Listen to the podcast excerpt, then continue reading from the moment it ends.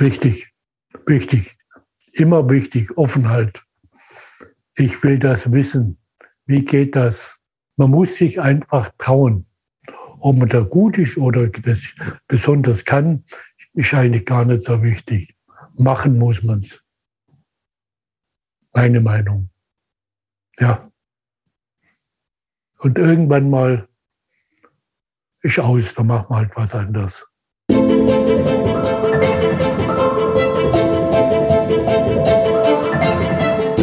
Willkommen beim Smart Innovation Podcast.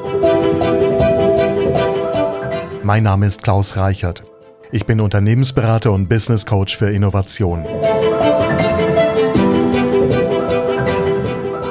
Von Baden-Württemberg aus begleite ich zukunftsorientierte Unternehmer und Unternehmerinnen sowie ihre Teams remote. Im Smart Innovation Podcast spreche ich mit engagierten und kreativen Menschen über Innovation, über Innovationsmanagement, Unternehmertum und Verantwortung, gerade im Kontext des Klimawandels. Es geht um innovative, agile Organisationen mit Vision, Dynamik und Energie sowie den passenden Vorgehensweisen, Neues auch enkeltauglich zu entwerfen. Ebenso geht es um wechselnde aktuelle Themen wie neue Geschäftsmodelle, nachhaltige Produkte und digitale Dienstleistungen. Bei den Live-Aufnahmen haben die Teilnehmenden Gelegenheit, sich einzubringen, Fragen zu stellen und mitzureden. Neue Episoden erscheinen dann zum Wochenende. Die aktuellen Termine und alle bisherigen Folgen sind auf klausreichert.de-podcast. In jeder Folge gibt es ein kurzzeitig verfügbares Angebot. So wird Innovation für die Teilnehmenden lebendig und gleich umsetzbar. Der direkte Link zur Episode ist in den Show Notes. Dort gibt es auch weiterführende Informationen, Videos und ein Transkript.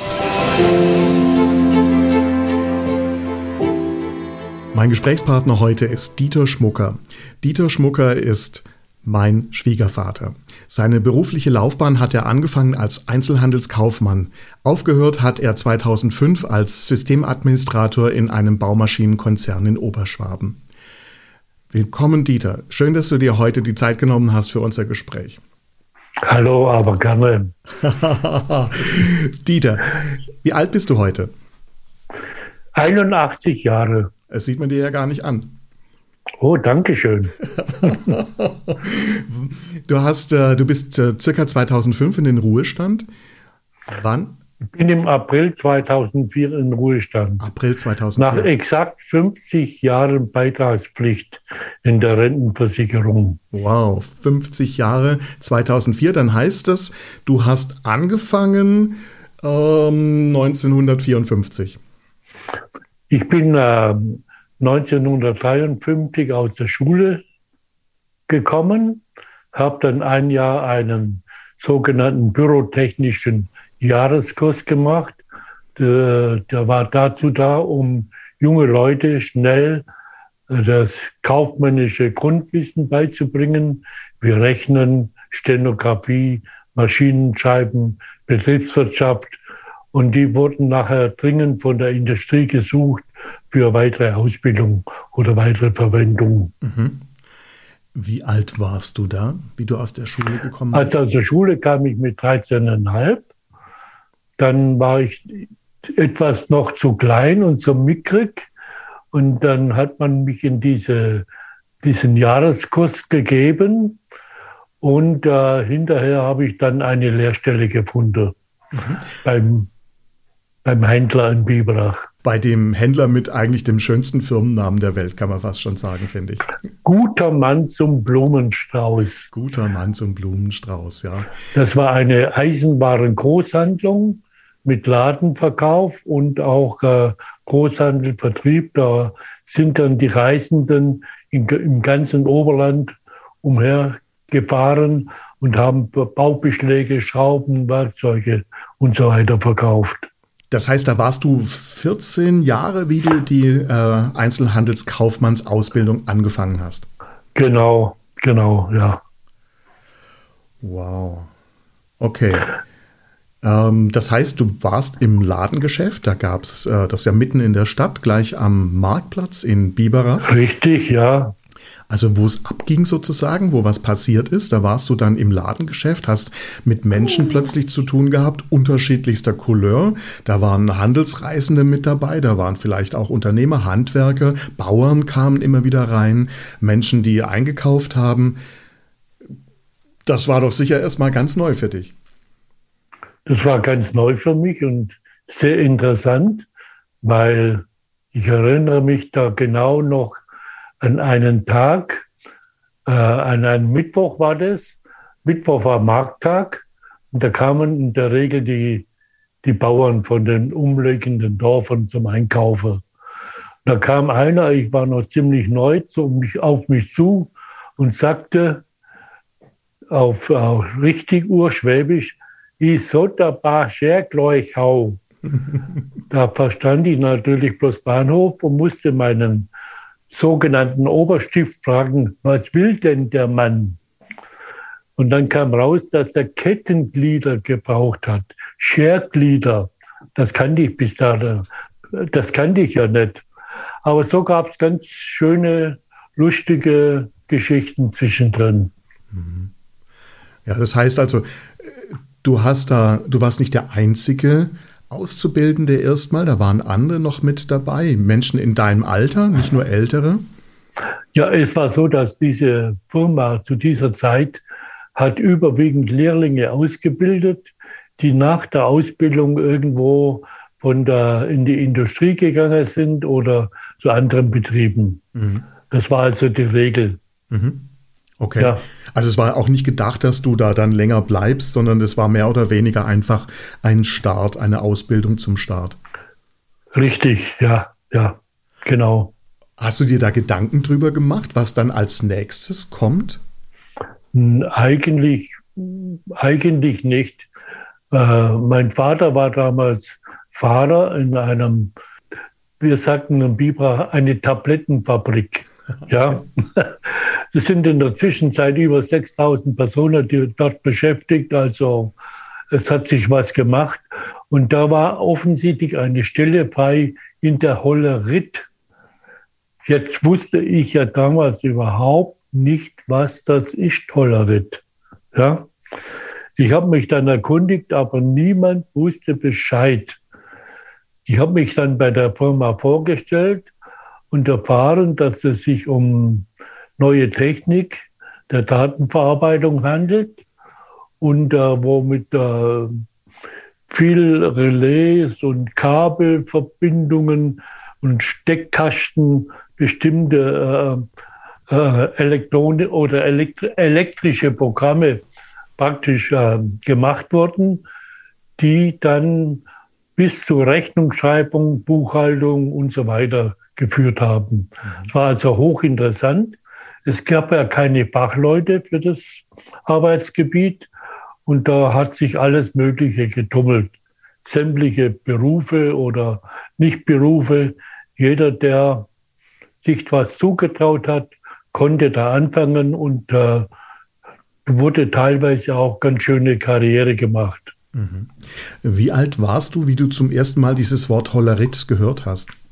19. 19, okay. Da war deine Ausbildung dann fertig. Es war klar, dass es irgendeine Form von weiterer Anstellung irgendwo gibt. Es gab ja. wahrscheinlich überhaupt keine Frage, ob man vielleicht was findet oder nicht. Es war einfach klar zu dieser Zeit, dass man was findet. Also eine Stelle als Hilfsarbeiter war kein Problem damals. Mhm. Da ging ja richtig die Industrie so langsam hoch.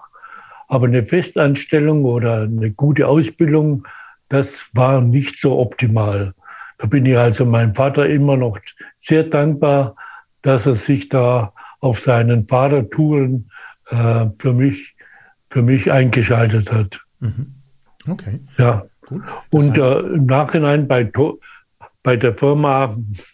du kannst sie eigentlich schon sagen. Ich glaube nicht, dass da irgendwas dagegen spricht bei der Dame, die Firma hieß damals Tome, Dr. Karl Tome, ist heute untergegangen im Böhringer Konzern Ingelheim. Die durfte weltweit bekannt sein. Die hatte damals vielleicht so 500, 600 Leute. Und äh, es ging so richtig los damals. Thomas Brink kennt ja jeder. Ja, wurde damals dort entwickelt zum Beispiel. Ja. Und wir haben damals in der Hollerit-Abteilung doch sehr viel gemacht. Umsatzstatistiken, Rechnungsschreibung, ein riesen Sieg hat, eine sogenannte Siegkartei, wo alles in Lochkartenformat da war, Adressen, Artikel, äh, Rabattstufen und so weiter. Die wurden dann von fleißigen Damen zusammengestellt in einzelne Aufträge. Die wurden hinterher mit den Maschinen berechnet, Menge mal Preis zum Beispiel, und dann tabelliert. Tabelliert, das heißt, es wurden Listen gedruckt, Rechnungen gedruckt zum Beispiel. Gedruckt, ja. ja. Du Dieter, bevor wir das jetzt vertiefen, Hollerit, Hollerit, was ist das genau bitte? Woher kommt der Begriff? Hört sich komisch erstmal an, oder? Ja, also wie gesagt, ich wusste damals überhaupt nicht Bescheid. Ich habe in der Zwischenzeit mal nachgelesen und der Herr Hollerit, der war ja einer der Pioniere auf dem Sektor neben dem Herrn Zuse. Der Herr Hollerit hat auch, soviel ich weiß, in der USA Volkszählungen durchgeführt mit seinen Maschinen und seinen Lochkarten und hat sich da, wurde dann später von der IBM übernommen. Mhm. IBM war ja eigentlich eine, war und ist auch heute noch eine ganz tolle Firma, tolle Technik, war damals absoluter Marktführer auf dem Gebiet. Also alles andere hat, war unter anderem liefen. Mhm. Wenn man bei IBM war, dann war man was. okay. Ja, absolut. Und, oder wenn man auch IBM genutzt hat, dann war man im Grunde ja auch ein Pionier. Ja, absolut. Also das war noch nicht so weit verbreitet. Jetzt, wie muss man sich das vorstellen? Zuerst mal ähm, Hollerit, du hast gerade Lochkarten äh, genannt. Äh, wenn man da so in einen, ich gehe mal an, jemand gehe mal davon aus, in einen Raum reinkommt, was hat man da so gesehen? Was hat man da wahrgenommen? Einmal der Krach, ein Riesenkrach, weil diese Lochkarten mussten ja bewegt werden, sortiert werden, eine bestimmte Reihenfolge mit diesen Sortiermaschinen, mussten beschriftet werden, mussten tabliert werden. Also praktisch äh, in einer Stunde 6000 Anschläge mit 120 Typenzeichen, die mechanisch bewegt und angeschlagen worden sind. Das war also ein ganz schöner Krach. Mhm. Das war also der erste Eindruck. Ja. Okay, das heißt also, es war wahrscheinlich auch ein relativ großer Raum, wo Dinge an der Wand und eben. Es war ein sehr großer Raum, ja. ja. Ja, Das war im Untergeschoss vom Verwaltungsgebäude. Mhm wie du, wie du zum Beispiel das Bewerbungsgespräch hattest oder äh, erste Gespräche überhaupt dann dort. Hat man dir das da schon gezeigt oder wie, wie lief das ab? Entschuldigung, wenn ich so lache, aber da fällt mir gleich eine ganz tolle Geschichte ein. Ja, Als ich da zur Vorstellung runterkam, war der damalige äh, zuständige Mensch, ein Herr Nossal, fragte mich unter anderem, ob ich schon mal ein Fahrrad repariert hätte. okay. Also eine Sache, die, die geht mir nicht aus dem Kopf. also das, das beschäftigt mich heute noch, aber es sagt vielleicht viel über die Zeit aus. Ja, weil die Maschinen, die Holleritmaschinen, war alles klapprige Relais und, äh, und äh, Elektromotoren und äh, also eine für, heute Begriffe, für heutige Be Begriffe irrsinnige Sache. Mhm. Unbegreiflich. Mhm. Ja, wenn ich da die alten Bilder anschaue, dann, ah ja, okay. Also furchtbar viel mechanische Sachen dran. Mechanisch, absolut. Äh, du hast Relais erzählt, von Relais auch gesprochen. Das sind kleine klappernde Dinger, wenn man es mal so will. Mhm, ja, ja. Äh, wahrscheinlich dann Nullen und Einsen irgendwie auch gemacht haben, ne? Absolut, ja. absolut. Und die, die Lochkarte war dann ein Papierstreifen, ungefähr so groß wie so ein DIN-Lang-Umschlag, würde ich sagen, ne, aus mhm, Pappe. Ja. Und das ist ein Speicherchip, der USB-Chip sozusagen, die Speicherkarte. Ja, gewesen, die Lochkarte oder? hatte 80 Spalten. 80 Spalten. Man bekam also maximal 80 Zeichen in eine Lochkarte rein, wobei es einen numerischen Recording Teil gab. stopped. Und äh, es gab auch einen alphabetischen Teil. Und der konnte dann immer ähm, bestimmt werden über diese sogenannten Schalttafeln, ob es alphabetische oder numerische Daten sind. Es gab Plus-Minus-Zeichen zum Beispiel, um auch negative Werte darzustellen. Und es war also eine, also ich würde sagen, ausgereifte Sache zu der Zeit. Mhm. Okay. Aber gab es leider viel zu kurz, weil zum Beispiel kam dann schon 1963 die erste elektronische Maschine auf, die IBM 1401, ja, die also nicht mehr mit klapprigen Relais bestückt war, sondern schon elektronische Bauteile hatte. Und äh, da ein Jahr später kam ich dann äh, zur Bundeswehr für 18 Monate Wehrdienst. Und hinterher kam dann die erste IBM 360, war also ein damals hochmodernes Gerät, wurde programmiert in äh, Assembler, HPG2, COBOL, was ja heute noch in Benutzung ist. Da war also IBM absolut top, absolut führend.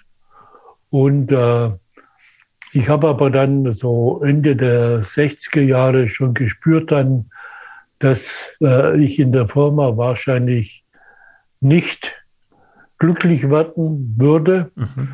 und habe mich dann umgeschaut und bin dann zu dem großen Baumaschinenkonzern gegangen. Da habe ich ein tolles Angebot gekriegt, gutes Gehalt, interessantes Arbeitsgebiet. Ich habe dort dann eine komplette Lohn- und Gehaltsabrechnung programmiert mit allem drum und dran. Steuern, Sozialversicherung, Überweisungen, Datenaustausch mit der Krankenkasse und so weiter. War also hochinteressant, mhm. viel Arbeit, aber hat Spaß gemacht. Okay. Das heißt, du hast es, du hast gerade gesagt, du hast es programmiert. Ja. Was, was muss man sich, wenn man da so drüber nachdenkt, heute drunter vorstellen? Also wie, wie, wie, wie lief das Programmieren ab? Das lief nicht im Prinzip nicht anders ab, wenn ich heute in C programmiere.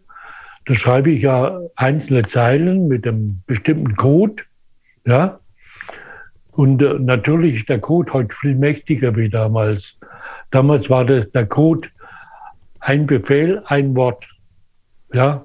Und heute sage ich ja in einer Zeile aus und C unheimlich viel, was passieren soll.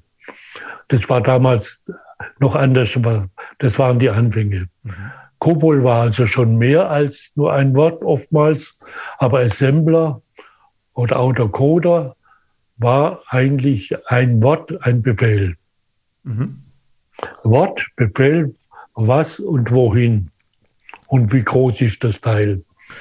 Du hattest jetzt ja aber keinen Computer, wo du das direkt schreiben oder machen konntest. Wie, wie lief das denn ab? Also dieses, diese einzelnen Zeilen wurden abgelocht, die Lochkarten mhm. anfangs. Und diese Lochkartenstapel wurden dann kompiliert, so hieß das.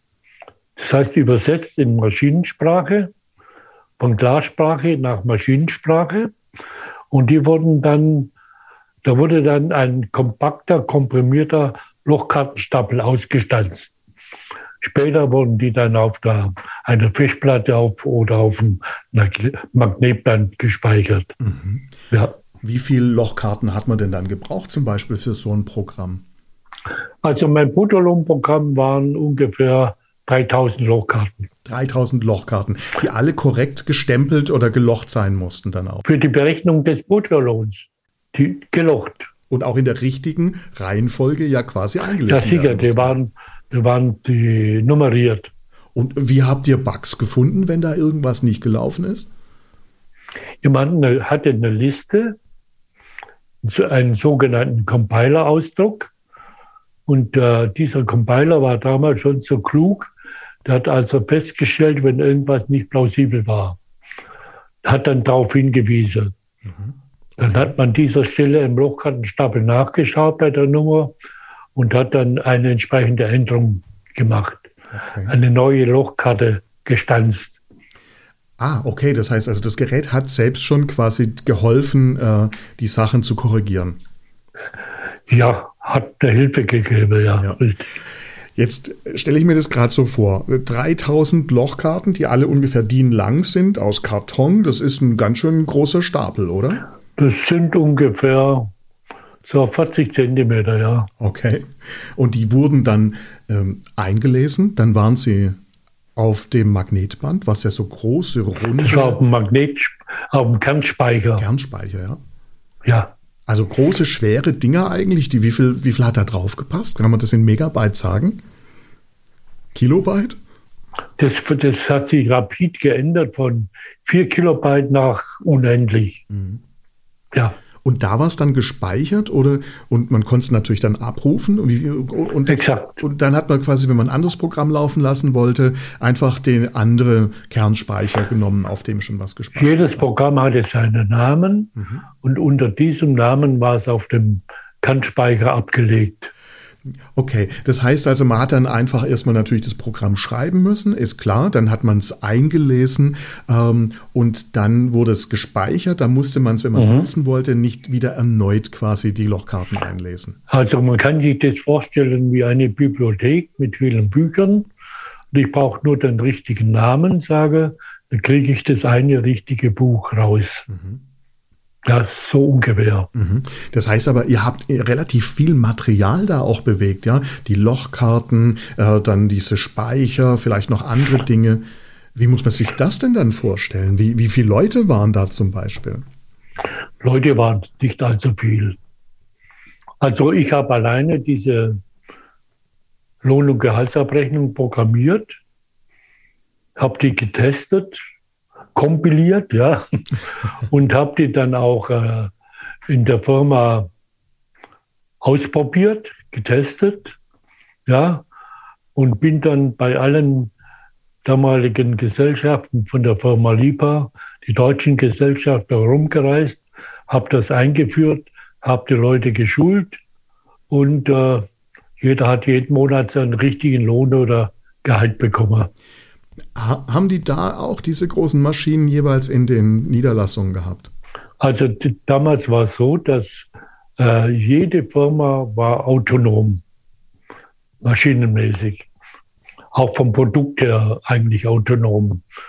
Und, äh, aber sagen wir, die Organisation, die wurde schon eigentlich zentral vorgegeben. Die EDV, wie die auszusehen hat und was sie macht, das haben wir bestimmt, die sogenannte zentrale Datenverarbeitung. Mhm. Tausend Bände Gesellschafter waren in der Regel nur Bedienungspersonal. Mhm. Das heißt, Aber die, Organ die Organisation kam von uns aus Biberach. Ihr hattet dieselben Computer, sage ich mal, jetzt in Anführungszeichen, Exakt. überall ja. stehen, sodass man quasi ja. nur noch mit diesem, mit diesem Kernspeicher oder anderen Speichern dann kommen musste, um den fertig da einzulegen, sodass die die Also anfangs muss man die Programme in Lochkartenform dort einspielen, mhm. kompilieren. Später hat man die dann mit einer Magnetplatte dorthin gebracht, überspielt und konnte dann ausführen. Dann nochmal später ging das alles über das Internet. Ja, natürlich. Okay. Ja. Aber wir, wir, sind ja, äh, puh, wir sind ja im Grunde irgendwo noch am, am Anfang ja auch, wenn man, solange wir noch von, von Lochkarten sprechen. Ja. Ähm, ich ich stelle mir das, ich stelle mir das schon eigenartig vor, ne? wenn man ähm, das, äh, das Fernsehen, wann kam das?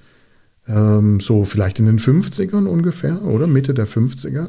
Ja, ja. Ihr hattet an diesen Computern erstmal keinen Bildschirm, oder? Das, die Ausgabe Nein. war der Drucker dann. Oder eine Das war nur der Drucker. Nur ja. der Drucker. Mhm. Tastaturen hatten ja. die Dinger aber auch schon, ne? Okay. Ähm, dann bist du jetzt so als, als junger Mann sozusagen da in diese, in diese neue Umgebung gekommen. Ähm, du hast ja eigentlich mal äh, Einzelhandelskaufmann gelernt. Ne? Also auch Kaufmann vielleicht mit dem Prinzip, jetzt ähm, kommst du als, als junger Azubi da an und die sagen, Hollerit-Abteilung braucht jemand. Ähm, dann äh, ist es äh, der junge Dieter Schmuckel und dann sagen die, ja, der kann das. Warst du dir damals so sicher, dass du das alles so konntest? Woher nahm, hast du diese, dieses, dieses Ding genommen, dass du sagst, Mensch, Das klappt, gar kein Thema. Hattest du also, Angst zum Beispiel? Sorge? eigentlich, eigentlich nicht. Ich war immer schon offen für was Neues, wollte was anderes kennenlernen und äh, okay, mach mal. Mhm. Einfach rein ins kalte Wasser. Mhm. Ja. Und das habe ich mein ganzes Berufsleben machen müssen. Einfach probieren und äh, hat funktioniert. Ja, genau. Also es kamen immer wieder neue Themen dazu. Du hast aber auch, weil du eben damit ähm, mit Material eben arbeiten musstest, gab es ja dann auch ganze, ganze kleine Teams auch, die, die dann in, an den Maschinen gearbeitet haben. Also da warst du zum Beispiel so Anfang 20, dann waren da äh, andere mit dabei, äh, Frauen, die die Computer ja auch bedient haben. Wie war das denn? Was? Ja, also bei Tome war das so, wir hatten drei Tabellierer, so nannte sich das, war die Berufsbezeichnung, also diese Tabelliermaschinenbedienung, Lochkarten auflichten. Das waren Männer. Ähm, dann hat man eine Frau, an die die Lochkarten sortiert hat. Ja, die hatte riesengroße Hände, die konnte tausend Stück auf einmal anfassen. Und äh, dann gab es für die Auftragsbearbeitung eine große Ziehkartei mit bestimmt zehn jungen Frauen drin, die die Aufträge zusammengestellt haben. Mhm. Aber mehr war eigentlich nicht. Mhm. Ja, das ja. hört sich aber schon erstmal nach einer Menge Leute eigentlich an. Ne? Also wir reden jetzt ja, von fast 20 Personen, oder? So ungefähr. Ja, aber der Betrieb hatte damals so 600 bis 800 Personen. Mhm. Und ich finde, das ist das ist nicht schlecht für das, was man eingespart hat. Ja. hat. Wenn jemand das manuell machen muss mit der Schreibmaschine, das geht ja gar nicht. Ja. Ähm, wie hieß es dann? War das die Hollerit-Abteilung oder? Ja. ja. Damals war es die Hollerit-Abteilung. Und später, wo die ersten elektronisch, elektronische Maschinen gekommen sind, war es dann die EDV. Mhm. Ja, witzig, ne, wie sich diese Begriffe dann auch weiterentwickelt haben. Ja. Irgendwann hieß dann EDV, die elektronische Datenverarbeitung, hieß dann IT. Ähm also IT kam bei uns sehr, sehr spät auf, muss ich sagen. Habe mich gewundert. Aber es hieß EDV bei Tome sowie anfangs bei LIBA. Und durch die Zentralisierung der Abteilung gab es dann eine ZDV, zentrale Datenverarbeitung. Mhm. Und äh, das Personal ist dann deutschlandweit und in Österreich waren wir unterwegs und haben unsere Software installiert und verteilt. Mhm. Ja. Ja, verstanden. Also das, was man dann später, also ihr habt quasi die, die Festplatten oder Disketten und so weiter, die habt ihr natürlich dann äh, selber transportiert. Ihr seid hingefahren und habt das ja, ja. gemacht. Ne? Ähm, man konnte vielleicht später irgendwas noch ein bisschen über einen Fernzugriff machen, aber das war eine Zeit, wo es eben das Thema, das Internet noch kein Thema war. Nein. Nein okay. Also ich kann mich erinnern, dass ich mal nach unser Zweigwerk nach Nenzing gefahren bin mit einer Magnetplatte im Kofferraum, die damals 100 MB hatte. Und der Zöllner hat mich nicht durchgelassen, weil der wusste nicht, was er damit anfangen soll.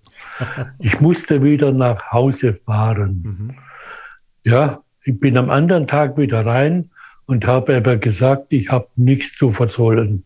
Ja. Und dann ging das. Dann ging das.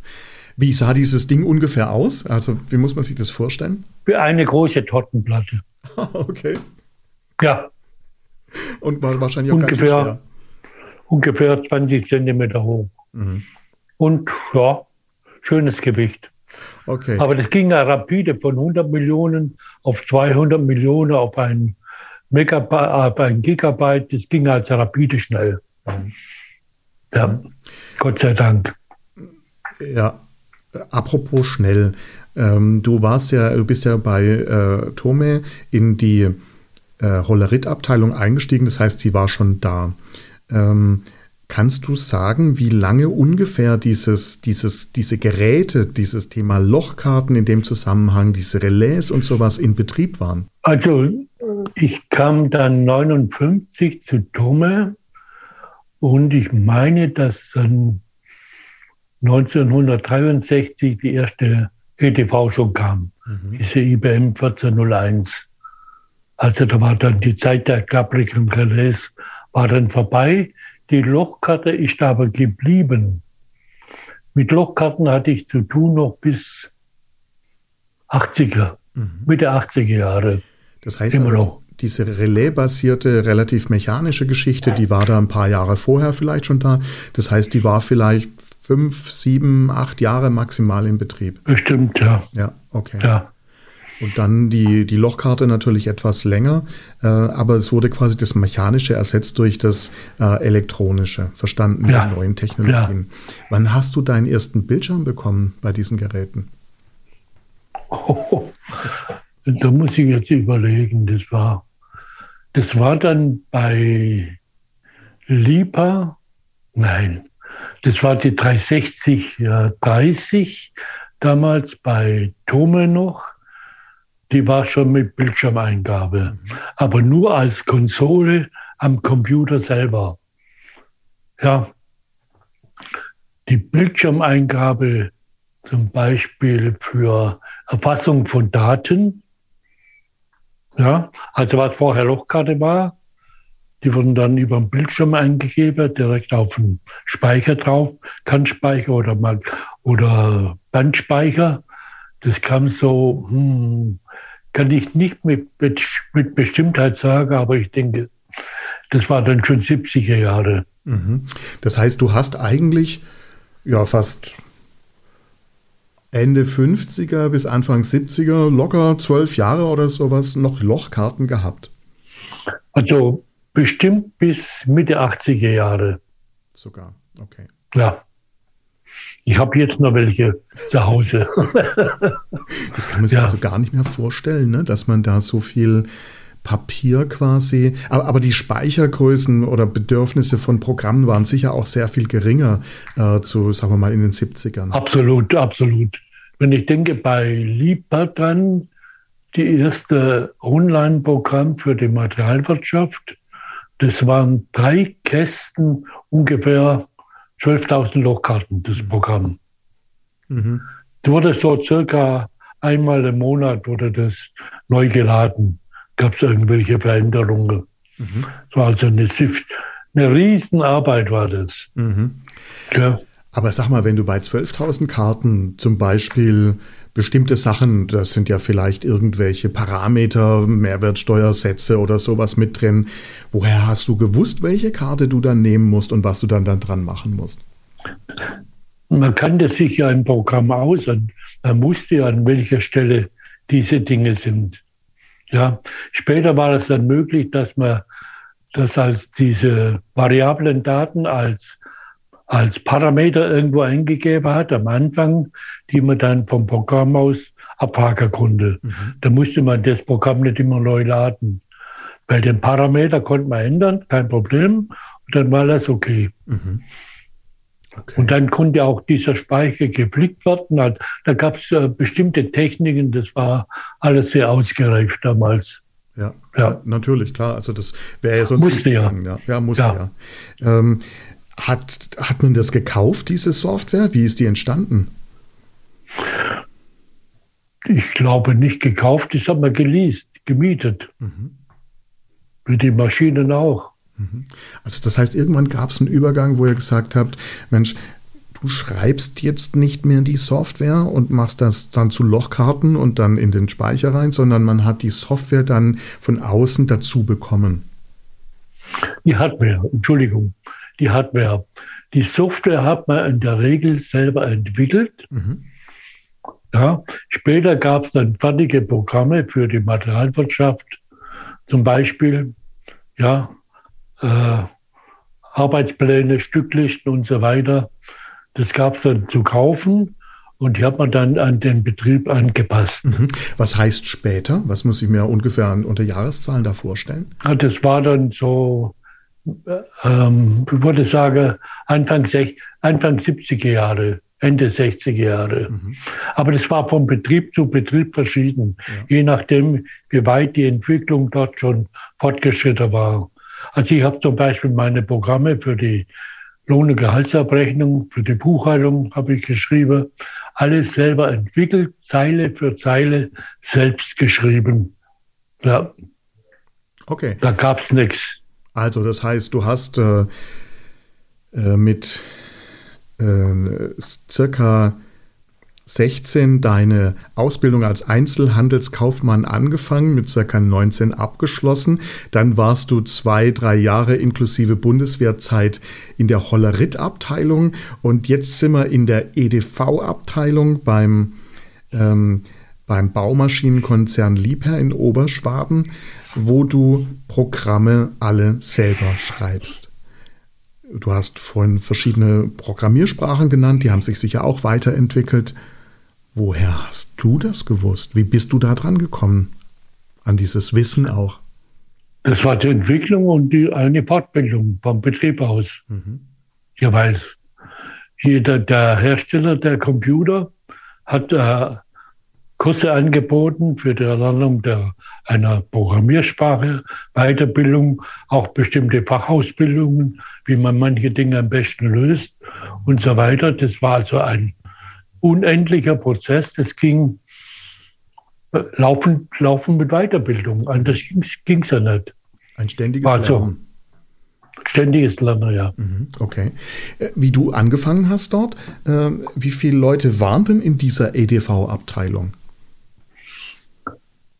EDV. Ja, EDV. Also eigentlich nicht mehr, da waren wir. Oder, oder wie du bei, bei Liebherr angefangen hast. Wie, viel, wie viele Leute waren da in dieser Abteilung? Eins, vier.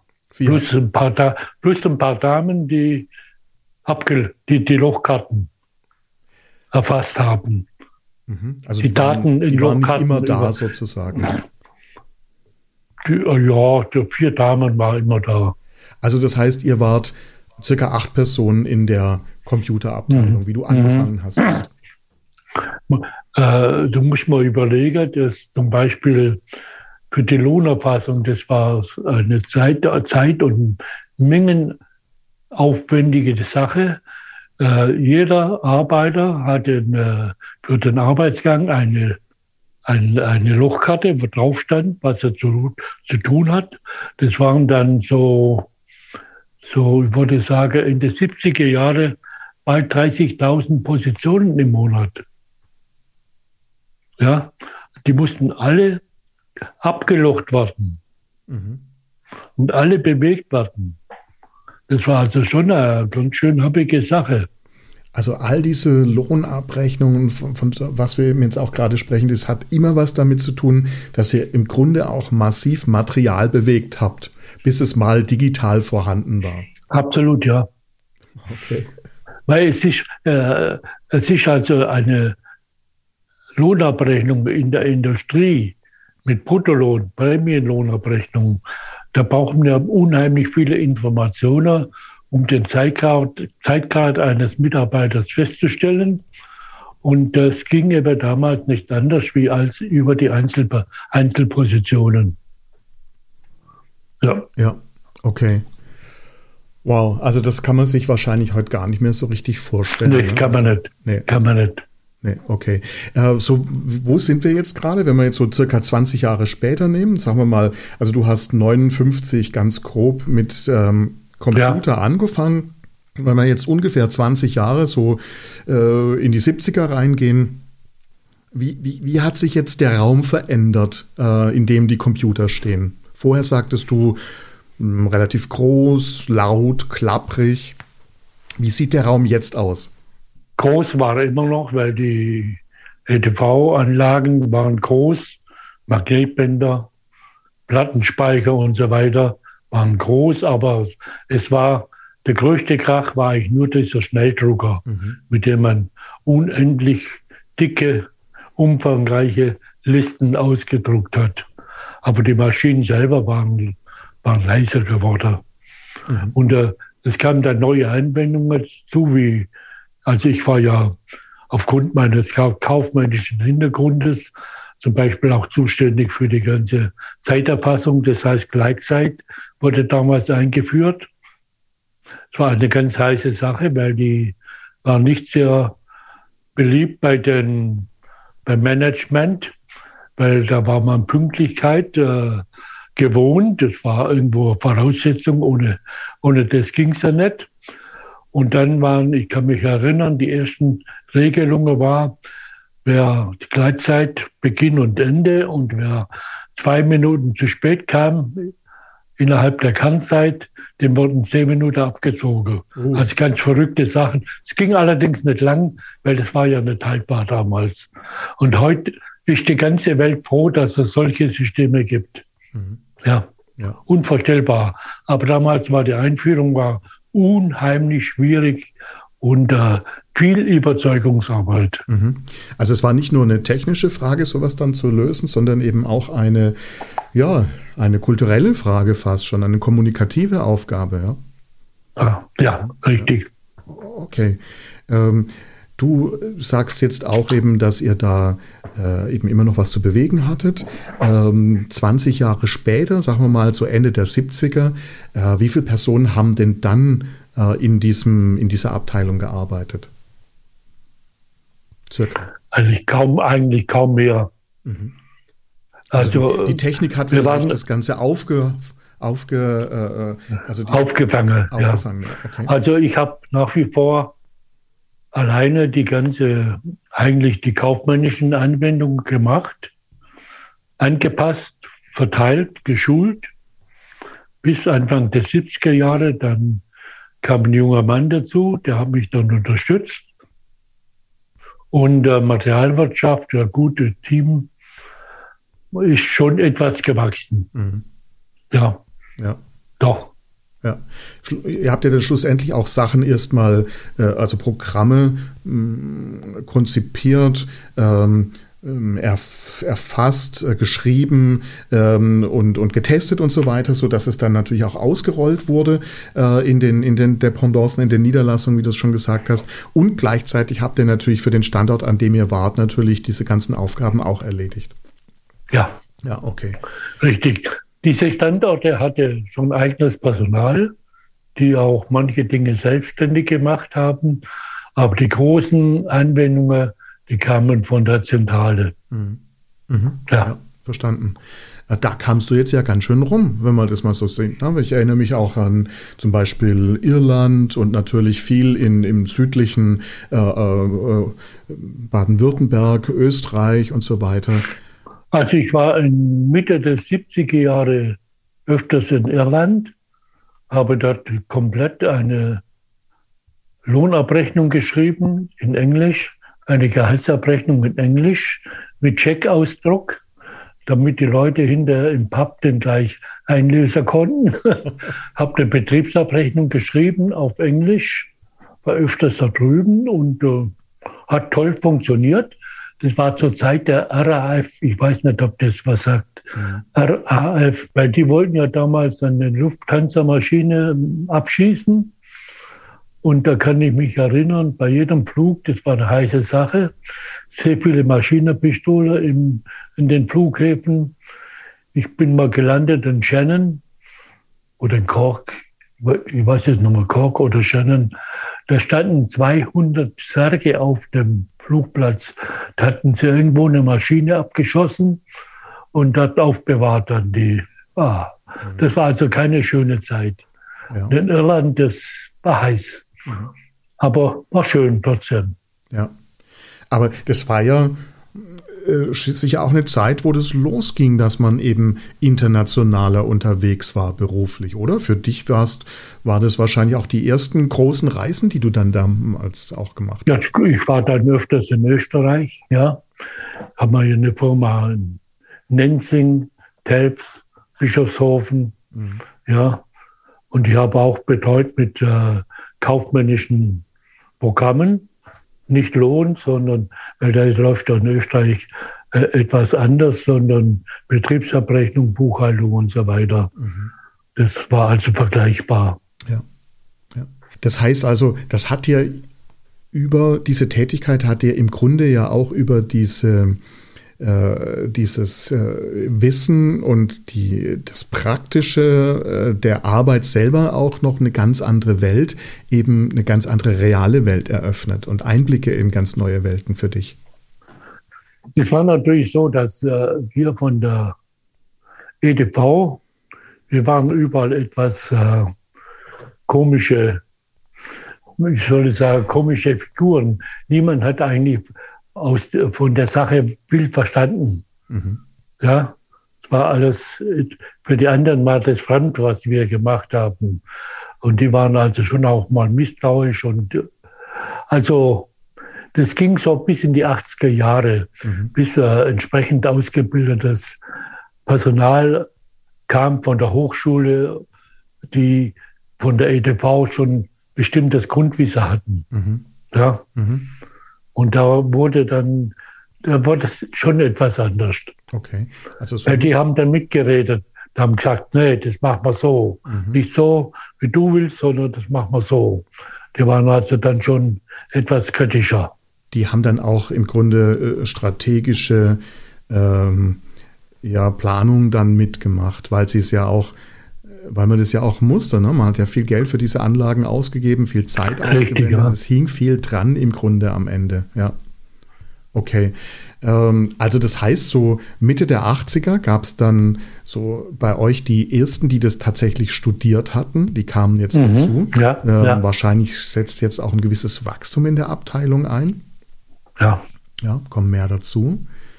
Ähm, und äh, vor allem auch natürlich Bildschirme kommen dazu, ne? so diese Terminal-artigen Sachen. Ich stelle immer noch Inter Inter Internet ganz wichtig. Das hat einem diese ganze Reiserei erspart, mhm. wenn man alles eigentlich direkt auf Knopfdruck war man überall irgendwo in der Welt, wo man hin wollte. Mhm. Und hat sich dort in die Computer eingeloggt und seine Daten überspielt. Mhm. Also, das war so ein Riesen. Internet Mitte der 80er muss man sich dann nicht wie das World Wide Web mit einem Webbrowser und sowas vorstellen, sondern das war anders. Ja, das war Anfang noch mit sogenannten Akustikkopplern. Sagt es dir was? Mhm, ja. diese, diese Dinger, wo man dann quasi einen Telefonhörer mit äh, einer Telefonleitung verbinden konnte und dann die Daten über Töne übertragen hat. Exakt, ja. Aber das war nur kurze Zeit. Das ging dann ganz schnell. Das war eine rasante Entwicklung. Unvorstellbar, wie schnell das ging. Ich habe das ja auch bei uns zu Hause miterlebt. Hm, da gab es dieses grün-weiße Papier mit den Löchern an der Seite. Ach, Tablettpapier, ja. ja. ja. Äh, davon habt ihr aber wahrscheinlich trotz Bildschirm und, äh, und Speicher natürlich immer noch sehr, sehr viel gehabt, oder? Da kamen viele Ausdrücke zusammen. Immense Mengen. Mhm. Immense Mengen Papier. Also äh, unvorstellbar. Mhm. Ja.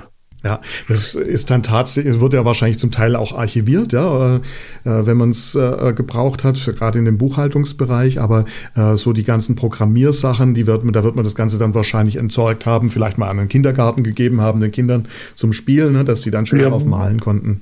War sehr beliebt, ja. ja okay. also meine Kinder kennen alle dieses Papier. Ja.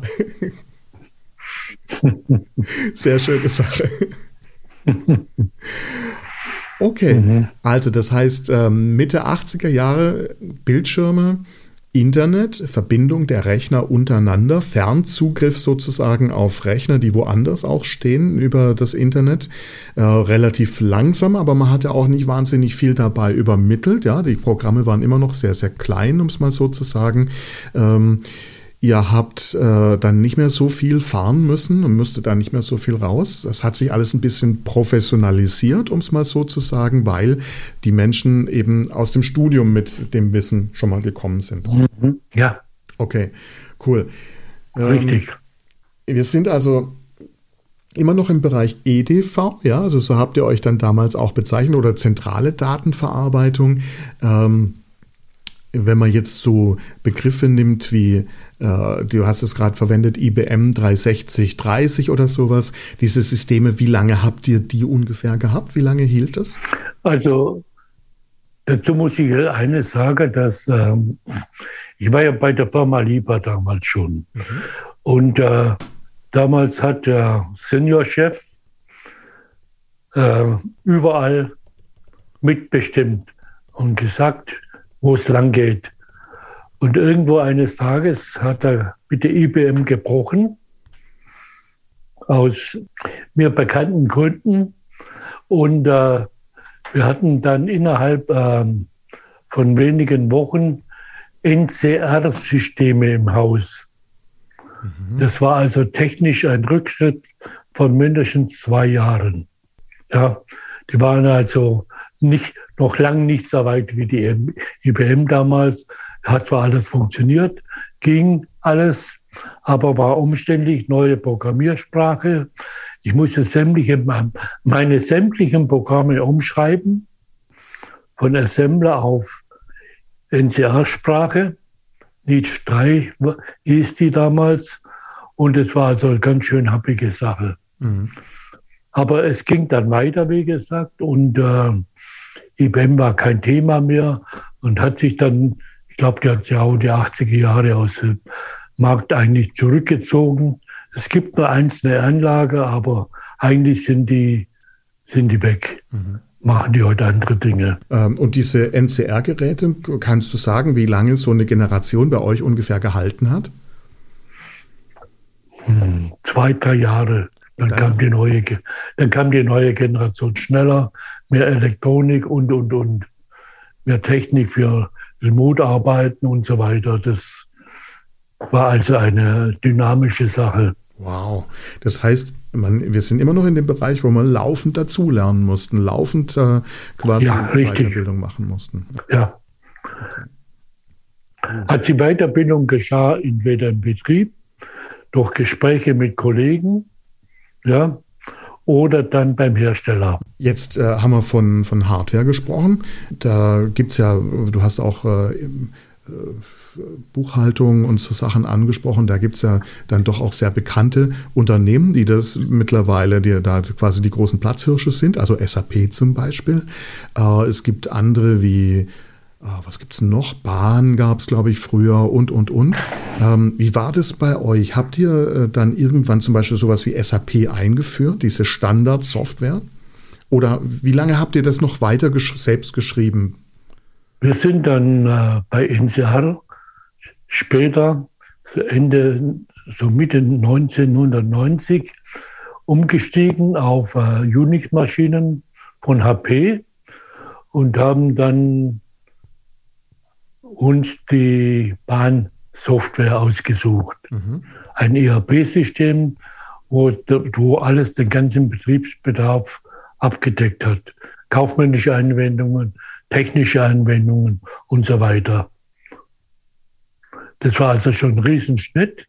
Dann kam man relativ bei manchen äh, Anwendungen weg von Eigenentwicklung, hat sich auf hat den Standard unter Umständen angepasst und dann verwendet. Mhm.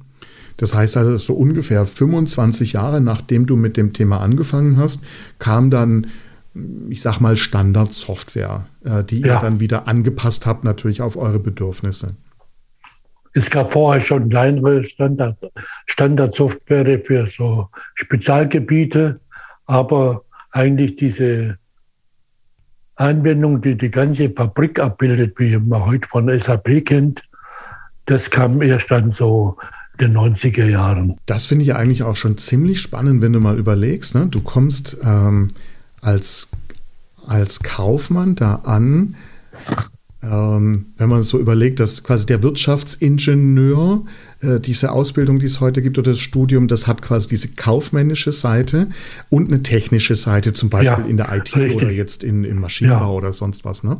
Ja. Ähm, du kamst da jetzt also mit der kaufmännischen Seite an. Die anderen Sachen hast du dazu gelernt natürlich. Du hast es ausprobiert, du warst da offen dafür. Du hast da auch Freude, Spaß gehabt, die Herausforderung angenommen.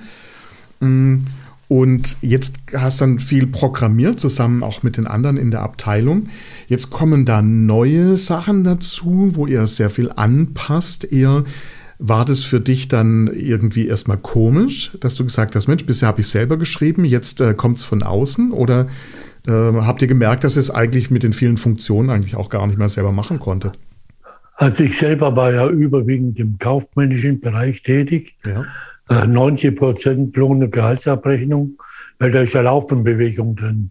Ändert sich ja dauernd steuerlich, sozialversicherungsmäßig, tarifliche Dinge ändern sich laufend und die habe ich ja nach wie vor alle selber programmiert. Mhm. Da gab es mal zuerst keine Standardanwendungen. Ende der 80er Jahre haben wir dann gemerkt, es wird so umfangreich, umfangreich so kompliziert.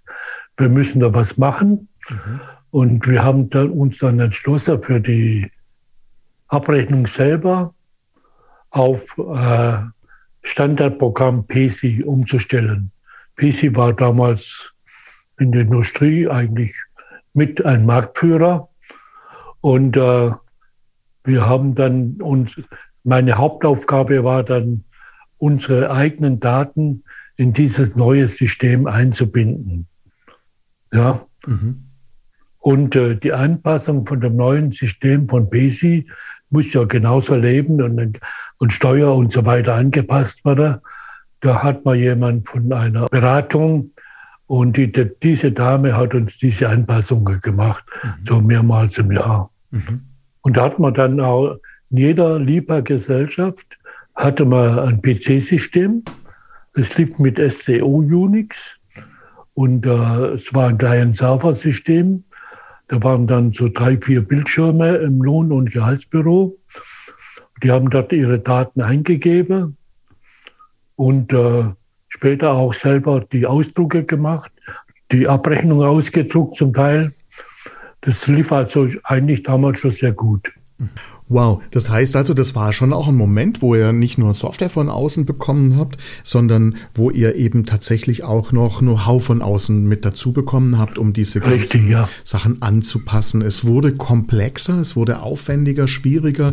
Es war ja auch nicht mehr auf Lochkarten da, sondern wir reden jetzt tatsächlich von Festplatten, würde ich mal sagen, auch wahrscheinlich Disketten, äh, eine Zeit Magnetbänder, lang. ja. Magnetbänder. Ähm, ja, äh, Disketten wissen wahrscheinlich viele auch nicht mehr so genau, was es ist, aber da gab es ja auch unterschiedliche Größen davon. Ja, ja. Ähm, ja. verstanden. Ähm, okay. Äh, die, äh, die Vorstellung des persönlichen Computers, dass man an seinem Arbeitsplatz einen Computer hatte, das war wahrscheinlich bei euch früher wie jetzt direkt schon in einzelnen Abteilungen. Kannst du dich erinnern, wann du dann im Beruf deinen ersten Computer hattest? Oh. Also das Gerät, das für dich da war, um es mal so zu sagen, und eigentlich nicht von jemand anderem genutzt wurde. Ja, muss ich überlegen. Überlegen ist schwierig, weil sich so lange zurückerinnern, das sind fünf Jahre. Also ich würde sagen, den eigenen Computer bestimmt schon in der 80er Jahre. Mhm. Bildschirm. Bildschirm, nicht Computer. Ja. ja. Ja. Es war der Arbeitsplatz, war dann vom Bildschirm. Da haben wir seine Daten eingegeben, hat programmiert, hat kommuniziert mit den anderen Gesellschaften oder Abteilungen. Und äh, okay, ja. Mhm. Ja. Wie muss man sich das jetzt vorstellen? Ihr wart ja damals, hast du ja auch gerade gesagt, so ein bisschen ähm, anderes. Ihr habt andere Technologien quasi verwendet, die es nicht schon seit Jahrhunderten gab. Ja, das ist, wenn ich Metall ja. bearbeite zum Beispiel oder, oder vielleicht, äh, ja, dann, dann Holz, dann weiß ich einfach, die, äh, womit ich es zu tun habe. Die meisten Leute wussten auch, worum das geht.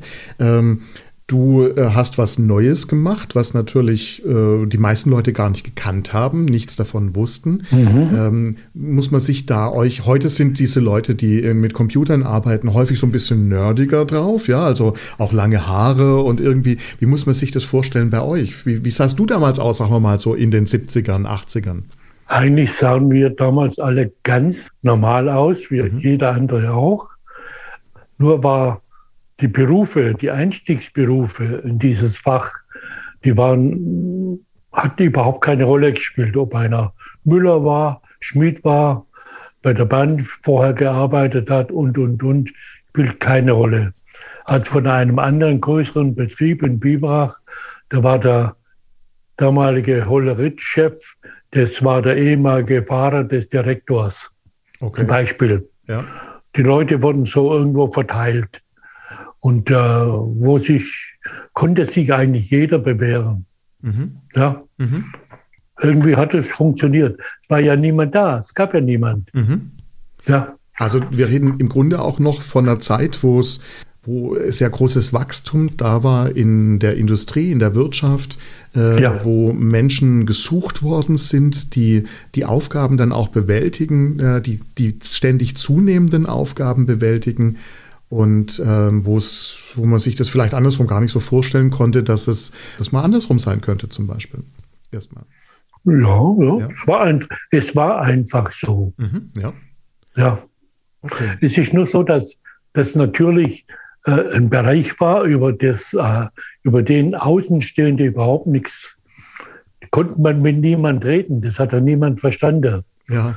Das war also schon schwierig. Aber ja. eine praktische Sache. Äh, mal angenommen, du bist äh, privat unterwegs im, im ähm, Du, du warst ja sehr aktiv im, im Theater, beim Schützenfest, als, als Nachtwächter. Äh, im, äh, die Leute, die nicht aus Biberach kommen, die verstehen das alles noch nicht, was, was ich da gerade gesagt habe. Ja, ich tue mir ja selbst noch schwer, das alles nachzuvollziehen. Ähm, du warst sehr, sehr involviert in ähm, in all diese Dinge, die da außenrum passieren.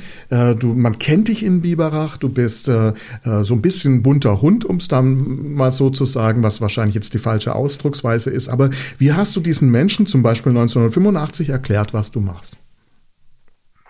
Das war sehr schwierig, eigentlich unmöglich. Ich habe das dann aufgegeben, weil eines muss ich dazu sagen, geschafft hätte ich das Ganze nicht ohne eine gut funktionierende Ehe. Das heißt, und auch nette, tolle Kinder. Ja, ohne die hätte ich das nicht, nie geschafft, weil man braucht einen Rückhalt. Man braucht jemanden, der einem den Rücken frei hält. Jemand, der einem hilft. Ja, so dass das Ganze funktioniert. Und da, ich meine, ohne das geht's nicht. Mhm. Ja, mhm. absolut. Mhm. mhm. Und wie hast du es denen erklärt, zum Beispiel, was du machst? Och, das war eigentlich nie ein Problem. Die waren alle offen, interessiert, man hat drüber gesprochen, so und so, haben sie es verstanden, war es gut, wenn nicht, dann war es auch gut. Und irgendwo war das okay. Mhm. Also ich habe da eigentlich nie Probleme gehabt. Mhm. Ja. ja. meine Kinder haben sich sehr früh mit der Computer nachher auseinandergesetzt, den ersten Atari zum Beispiel oder den Commodore. Da waren wir sehr früh dabei. Die Mädchen komischerweise weniger, aber mein Sohn Michael, der war also da ganz, der ist drauf abgefahren. Mhm. Macht auch heute noch. Ja. Wir, wir verlinken auch Michaels Profil dann. Ähm, der ist ja mittlerweile Professor und äh, macht sehr viel in dem Bereich Biologie, Informatik. Mhm. mhm. Ja. Das heißt, ihr als Eltern, ihr habt das natürlich auch gefördert. Ihr kanntet erstmal das, das Thema Computer, euch war das bewusst. Ihr hattet eine Vorstellung auch davon, äh, was sich da verändert im Arbeitsumfeld.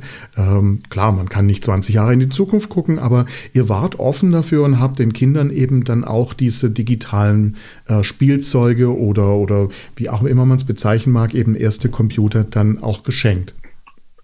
Also ich habe äh, damals, als ich bei der Firma Tome weg bin, musste ich äh, oder habe vorher festgestellt, dass eigentlich die Zeit jetzt gekommen ist, wo man ohne vernünftige Ausbildung nicht weiterkommt.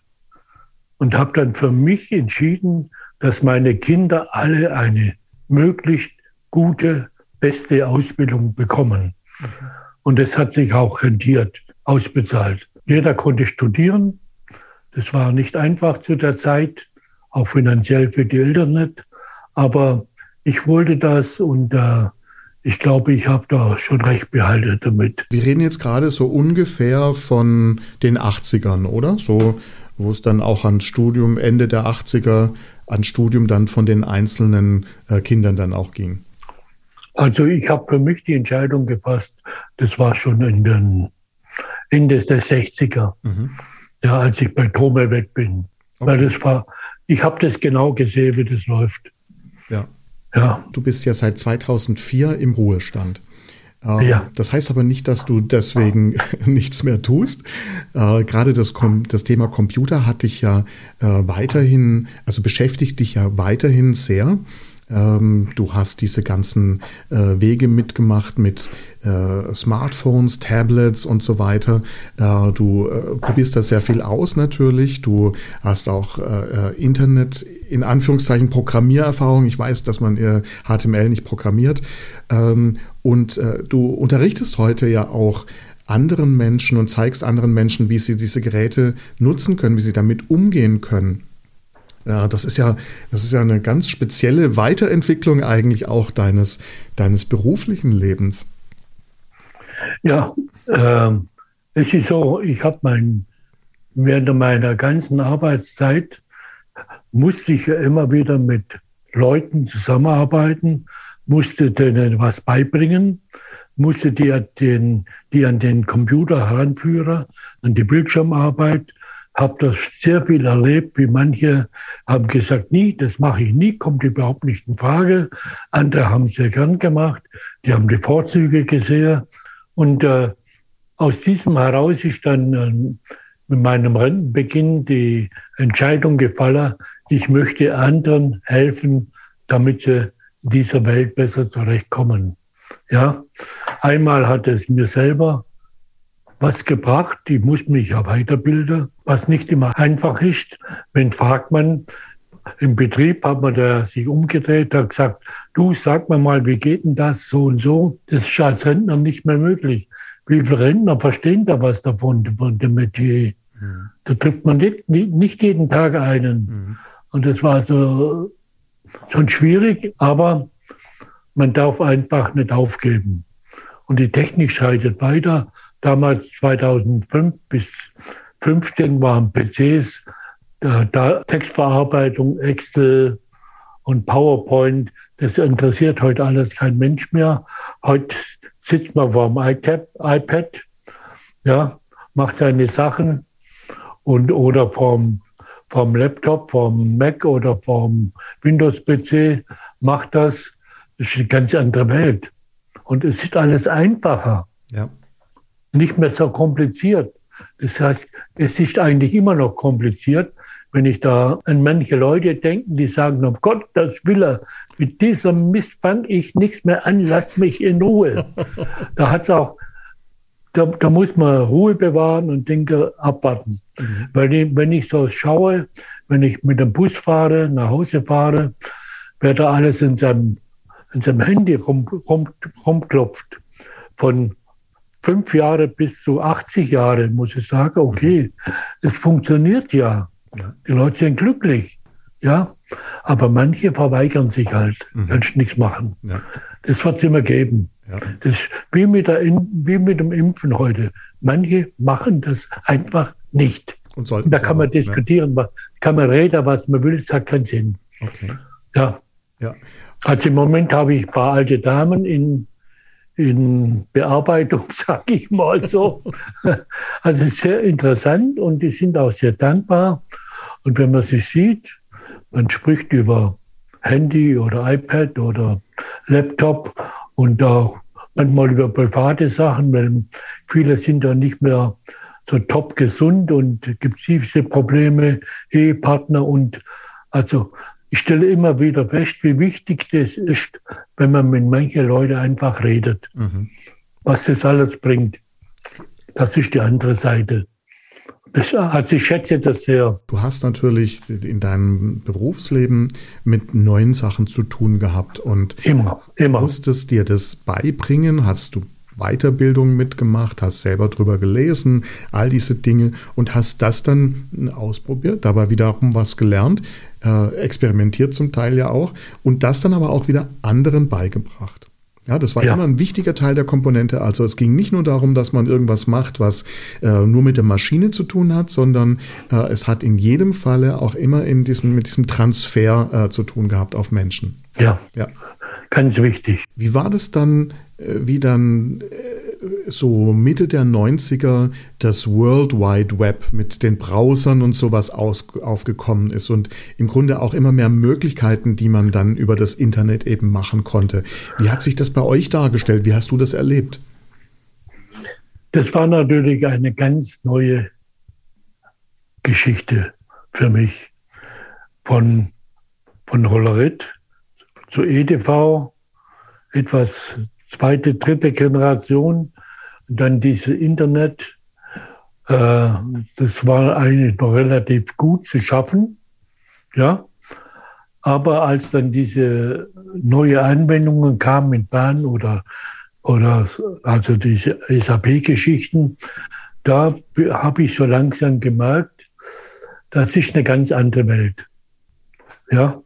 Und da muss man sich eben auf das beschränken, was man kann. Beratung, Organisation und nicht mehr praktische Programmierung. Mhm. Ja, das muss ich also lernen, das gehört auch dazu. War manchmal sehr schmerzhaft, aber es ging bis zu meinem 64. Lebensjahr. Ja, also das heißt, deine Rolle hat sich durch das Internet erstmal sehr, sehr stark gewandelt. Wie hast du das wahrgenommen? Dieses, ähm, diese, ich sag mal, neue Technik. Also ich weiß noch, wie ich zum ersten Mal so davor gesessen bin. Ich war eigentlich total erstaunt und, und fast schon begeistert zu sehen, was da, dass man, dass man so weltweit publizieren kann zum Beispiel. Ja, dass man eine Nachricht, eine Textnachricht schnell jemand anderem schicken konnte, äh, dass das mhm. 0, mhm. nix um die Erdhalbkugel oder Erdkugel ge gewandert ist. Solche Sachen, ne? das, das, das fand ich faszinierend. Also für mich war ein einschneidendes Erlebnis. Das war 2001, als dieses Flugzeug in New York da in das Hochhaus reingerast ist. Da saß ich beim Computer in Kirchdorf und habe da zugeschaut. Habe gedacht, das gibt's nicht. Mhm. Unmöglich. Mhm. Aber das war ja live. Ja, und wurde ja zig, zigmal wiederholt. Da kann man nichts anderes mehr. Also es war, es hat mir bewusst gemacht, dass die Welt ist so klein. Mhm so klein, überall. Und natürlich für die Arbeit war es so, dass ich auf Knopfdruck, Knopfdruck war ich in Südafrika oder in Österreich oder in Colmar oder in Irland in, und ohne Probleme. Mhm. Das ging eigentlich relativ gut. Mhm. Damit kam ich sehr gut zurecht. Es war eine Riesenerleichterung, weil wenn ich, wenn ich vorher meine Programme für die Lohnabrechnung geändert habe, dann bin ich morgens um sieben mit dem Auto und mit dem Programm auf, auf der Festplatte nach Ehingen, von dort aus nach Bad Schüstenried, von dort aus nach Kempten, von dort aus nach Lindenberg, von dort aus nach Kirchdorf, nach Biber und nach Ehingen gefahren. An einem Tag. Ja? ja. Und nicht nur einmal. Das war also, und so habe ich das alles von meinem Arbeitsplatz mit Knopfdruck gemacht. Wunderbar. Mhm. War schon toll. Dadurch bist du auch nicht mehr wirklich groß zu der Niederlassung gekommen, sondern ihr wart elektronisch verbunden. Sicherlich, das ist eine, war für mich eine eigentlich ähm, nicht unbedingt positive Erfahrung, dieser direkte Kontakt mit den Menschen dort mhm. in den verschiedenen Werken. Der war ja nicht mehr da. Ja. ja.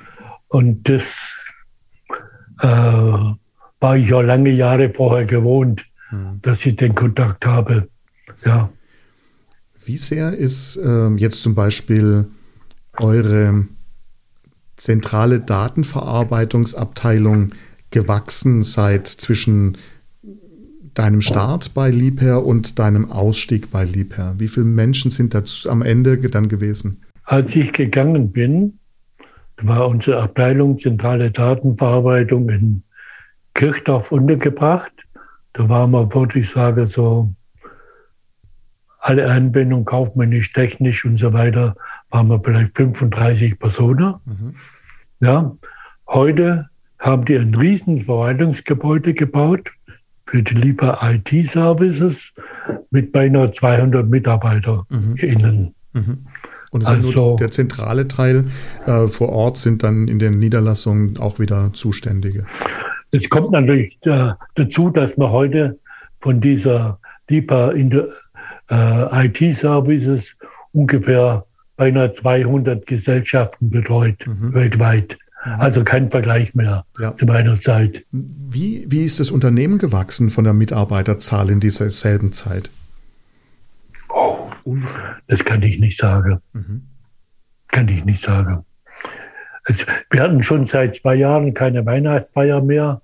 Da erfährt man die neuen Zahlen nicht mehr. Ja. ja. Und äh, wie, wie war es, wie viele Mitarbeiter gab es ungefähr, wie du angefangen hast bei Liebherr und wie viel waren es, wie, viel, wie du aufgehört hast? Also in Deutschland waren es nicht ganz 10.000, allen Marken, weil Liebherr ja, war ja in den 70er Jahren eine Einzelfirma. Das heißt, alles hieß Hans Lieper, Werk 1, 2, 3, 4 bis 7 und später 9 dazu. Und erst so Mitte 73, äh, 74 hat der damalige Finanzchef, der Kube, praktisch lauter einzelne GmbHs daraus gemacht. Mit Sitz, Zentrale in der Schweiz, in Büll. Mhm. Ja, das heißt, jede Firma in Deutschland war eine eigene GmbH mit eigener Geschäftsführung, die, sie, die an Lipa in Büll berichten musste, wie es läuft, die auch von dort aus entsprechende Anweisungen bekamen. Ja. Das heißt, jede, jede, jeder Standard war selbstständig. Mhm. Ja. Das war also eine, eine ganz große Änderung. Mhm. Ja hat sich auch produktmäßig zum Teil auseinander dividiert. Lieber Ochsenhausen, Kühlschränke zum Beispiel, Lindenberg, Flugzeugteile. Bei Wien machen sie irgendwelche Kühlanlager für Züge und so weiter. Also irgendwo ein riesen globaler Konzern. Mhm. Ja. Im Familienbesitz. Ganz, ganz wichtig. Ja, heute noch die zwei Kinder, zwei der Kinder sind noch im Familienrat, im Vorstand. Äh, das bringt mich auch auf einen, einen spannenden Teil. Ne? Du warst jetzt in deiner beruflichen Laufbahn im Grunde für drei Unternehmen tätig. Zuerst für Guter Mann zum Blumenstrauß äh, mit deiner Ausbildung zum Einzelhandelskaufmann, dann bei Tomer eine relativ kurze Zeit in der Hollerit-Abteilung und im Grunde die meiste Zeit deines Arbeitslebens warst du äh, dann bei Liebherr in der zentralen EDV. Richtig, ja. Ja. Jetzt hast du vielleicht schon einmal mehr gewechselt, wie viele andere das in deiner Generation gemacht haben. Ja, das ist, war ja sicher auch ein, ein spannender Sprung von Tome auch Pharma? Ja, auf, auf jeden Fall. Das war sehr, sehr spannend. Tome eigentlich eine gute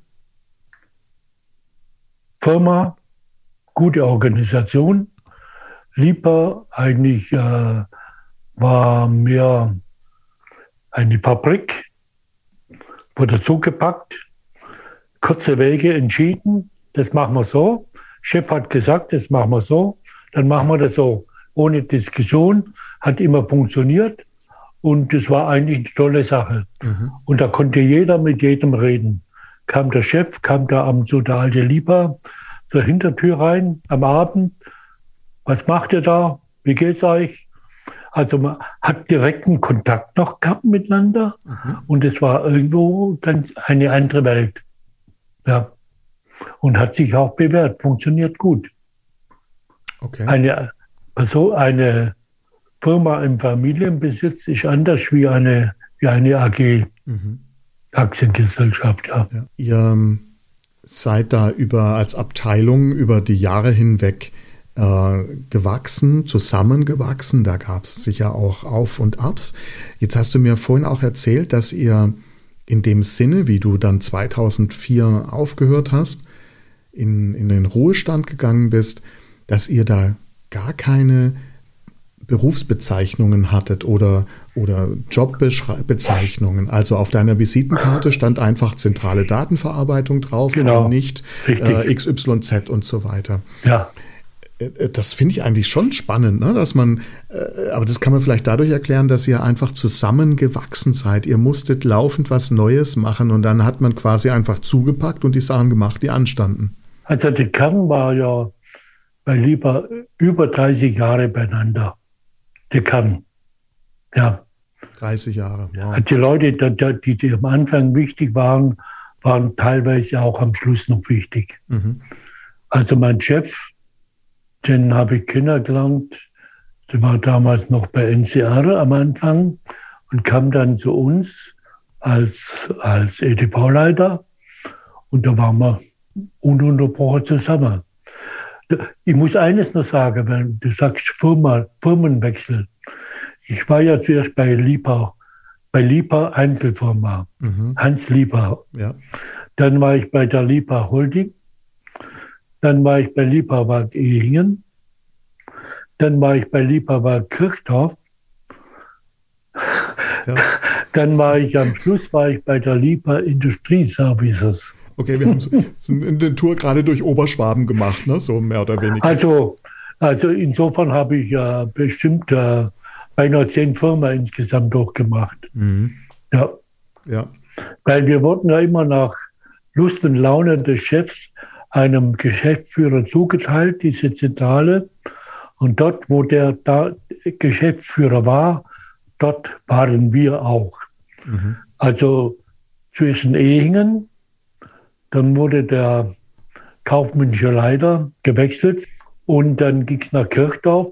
Das heißt, wir haben das erfahren, äh, 15 Uhr. Am anderen Tag kamen nach Ehingen Lastwagen, haben unsere Möbel aufgeladen und haben alles nach Kirchdorf transportiert in die neuen Räume.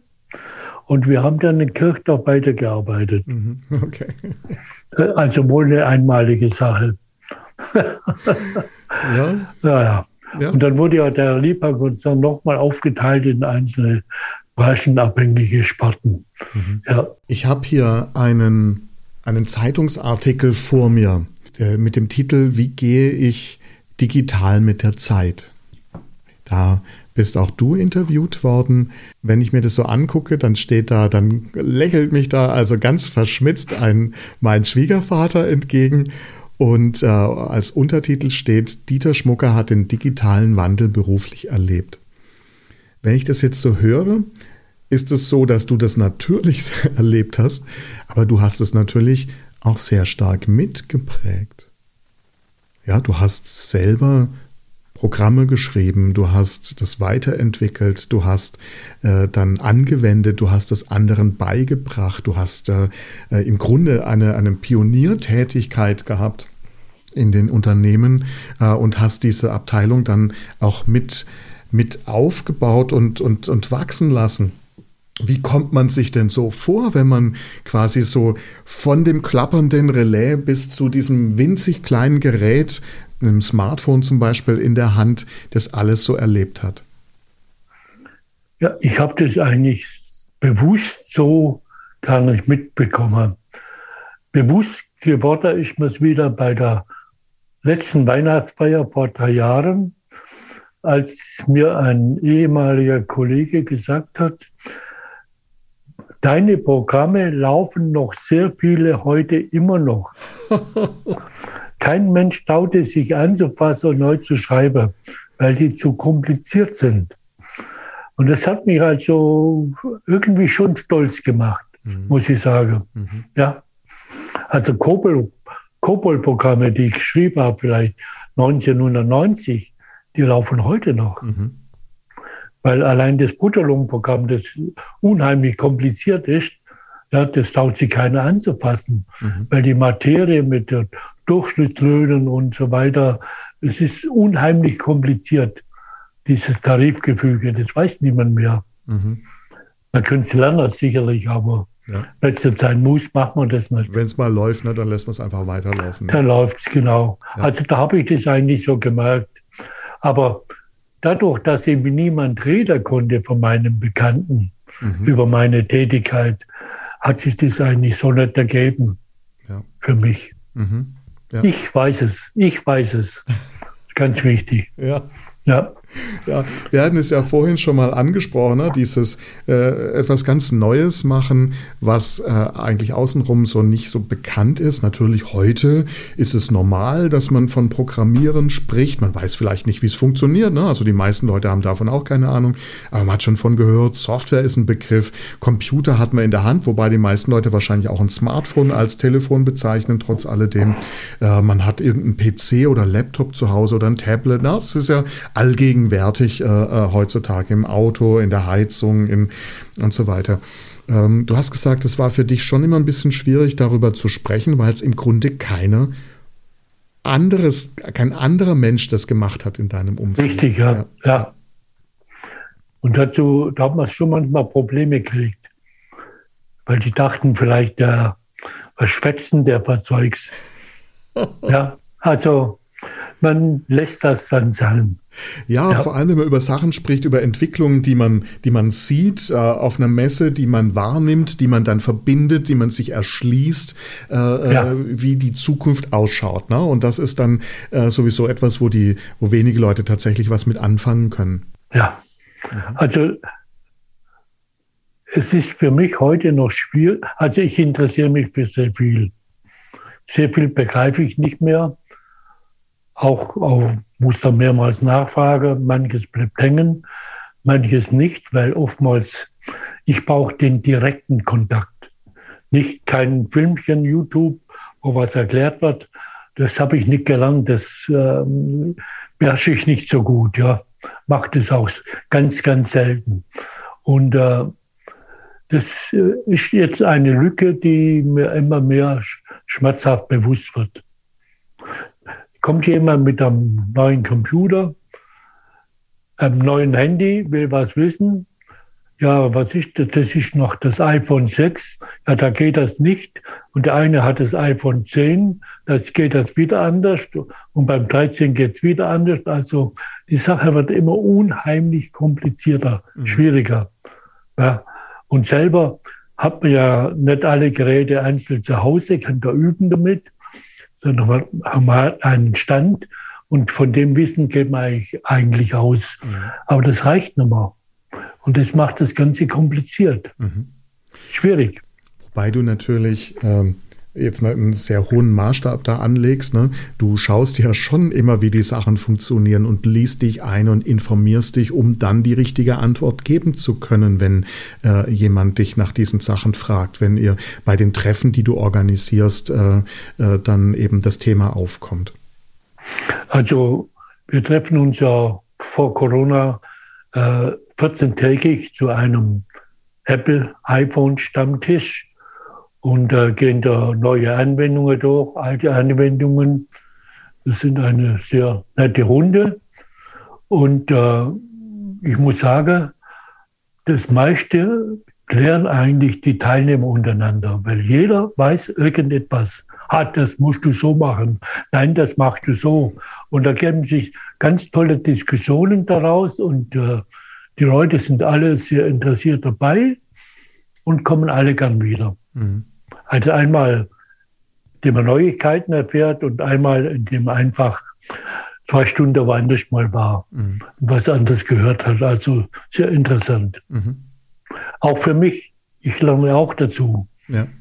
ja. ja. Apropos Neuigkeiten, wenn du jetzt mal diese, äh, ich sag mal, ersten 50 Jahre siehst äh, mit deiner beruflichen Tätigkeit und dann jetzt so die darauffolgenden, ja, es sind nicht ganz 20 Jahre, ähm, hat sich ja vieles verändert in, in diesem Bereich der IT, was, was heute ja Tech dann heißt, ja, viele Leute haben dann das Thema Hard- und Software äh, einfach nur mit Technologie überschrieben. Was waren da so ein oder zwei Sachen, die dich am meisten vielleicht verblüfft haben, überrascht haben oder die dich begeistert hatten über diese Zeit hinweg an Geräten, an Software, an Dingen, äh, die da stattgefunden haben? Also nachdem ich ja sehr lange Jahre erlebt habe, wie rasant die Entwicklung auf dem Sektor vorangeht, bin ich eigentlich immer gespannt, was als nächstes kommt. Ja, immer, grundsätzlich. Also im Moment interessiert mich sehr die Banking-Geschichte, weil ich meine, da passiert sehr viel die nächsten Wochen, Monate, Jahre. Ich mache auch äh, Apple Pay mit dem Handy. Funktioniert zu 90 Prozent. Ja, du hast doch da die Und Leute beim Autohaus verblüfft, ne? wie du dann äh, bezahlt hast mit Apple Pay. Also ich war diese Woche beim Fristo. Normalerweise, normalerweise funktioniert das dort immer. Aber manchmal gibt es offensichtlich mit den Terminals Probleme. Und da ging es halt nicht. Und ich habe, ich gebe zu, ich habe immer die Karte immer noch in der Geldbörse drin. Mhm. Also kann notfalls umschalten. Ja, weil irgendwo ist die Technik halt doch nicht 100 Prozent. Mhm. Oder ich benutze die falsche. Kann auch sein. Weil wenn ich sehe, wie mein Sohn da mit seinen Uhr bezahlt, weltweit, was er so erzählt, ohne Probleme, dann habe ich da noch irgendwo Nachholbedarf. Mhm. Ja. Und ich mache mich klug, weil es gibt jetzt ja sehr viele Netzwerke auch für Ältere. Ich bin bei den digitalen Mentoren in Biberach, wo interessierte ältere ehemalige Fachleute ihr Wissen weitergeben an andere. Und äh, dort kann man auch Fragen stellen über, über Mail oder über Zoom. Da gibt es immer wieder, immer wieder solche Treffen und da erfährt man doch manches Neue. Mhm. Ja. Mhm. Leider für meine Begriffe zu wenig, aber es geht halt nicht anders. Mhm. Weil Corona, die bremst alles, total aus der Zeit. Ja. ja, das ist schade. Ja, das ist schon ein bisschen ungeschickt. Äh, wobei es dir natürlich auch die Gelegenheit gegeben hat, dann doch sehr viel in aller Ruhe auch auszuprobieren. Ja, dann auch mal zu sagen, okay, ich melde mich dann wieder, wenn ich es weiß. Ja, das ist dann, aber eben dieser gesamte persönliche Kontakt hat dadurch gefehlt, der ja dir im Grunde die ganze Zeit wichtig war, wenn du ja. äh, das, was du an IT-Wissen hattest im Unternehmen, dann früher, aber später dann auch eben äh, im Ruhestand den anderen vermittelt hast. Ja. Ja. Ja, Richtig. Verstanden. Ja, jetzt macht es für mich auch ein bisschen mehr Sinn. Das war mir so, diese Verbindung war mir nicht so klar. Dieter, du bist ja Biberacher, ne? Du bist sehr heimatverbunden. Äh, Biberach an der Riss, muss man sagen. Es gibt noch ein anderes Biberach, das ist halt nicht das richtige Biberach, aber das ist halt in Schwarzwald. So heißt es bei uns also zumindest. Wir haben das, das richtige Biberach an der Riss. Äh, das liegt in Oberschwaben ja. zwischen Bodensee und Ulm.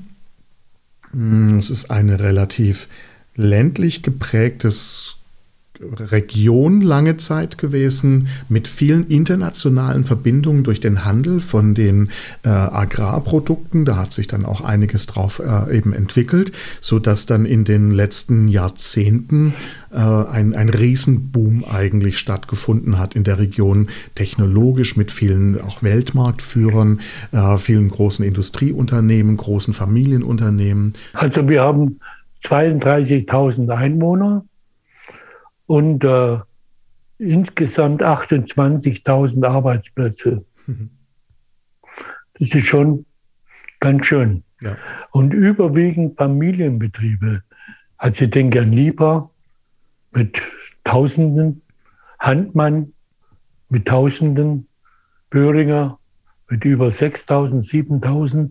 Also da geht ganz schön was ab. Mhm. Wer zum Zahnarzt geht, sitzt auf einem Stuhl von Cavo. Ja, da hat sich da, wird sich zum Januar der Inhaber wieder ändern. Mhm. Ja, ähm, gleichzeitig habt ihr äh, also in dieser Zeit in, in der Stadt, in der Region dieses ähm, zum Beispiel so Sachen wie das Schützenfest, äh, Theater, Heimattheater. Ähm, ja, ihr habt äh, das Schützenfest muss man erklären und das verlinke ich auch äh, auf der Seite zu, zu unserer Episode, ne? weil das geht nicht so ganz ohne weiteres, äh, das zu verstehen, weil es ist eine andere Art von Schützenfest, wie eben zum Beispiel in Nordrhein-Westfalen stattfindet. Ähm, also ihr habt da etwas, was sehr stark auch auf Tradition setzt. Ähm, wie siehst du das, diese, diese Verbindung von dem neuen, dem technologisch auch sehr fortschrittlichen, gleichzeitig nebendran, neben dem heimatverbundenen und teilweise eben traditionellen? Es ist natürlich so auch, das hat sich gewandelt. Also meine erste Erfahrung mit dem Schützenfest, das war nach dem Krieg 1900, ich denke 47, ja. Ich, ich, ich weiß noch ganz genau, schönes Wetter, morgens die Bellerschüsse, so ab 5 Uhr, gab es weiße Kniestrümpfe, Sandalen, kurze Hosen, weißes Hemd. Hieß es, jetzt ist Schützenpest. Ja, das war so ein Gefühl, das kann man nicht beschreiben. Man ging raus, Musik, Umzüge. Es war eigentlich für mich ein reines Kinderfest mit, mit viel Historie die alten Schweden, die da rummarschiert sind und so weiter. Aber alte Märchenfiguren, es gibt ja ein äh, uraltes Kindertheater in Bibrach, es gibt einen dramatischen Verein in Bibrach, ist der älteste in ganz Deutschland. Da war der Christoph Martin Wieland, war, hat äh, den Sturm uraufgeführt. Ja, also Tradition, Wahnsinn. Das ist eine Institution in Biberach.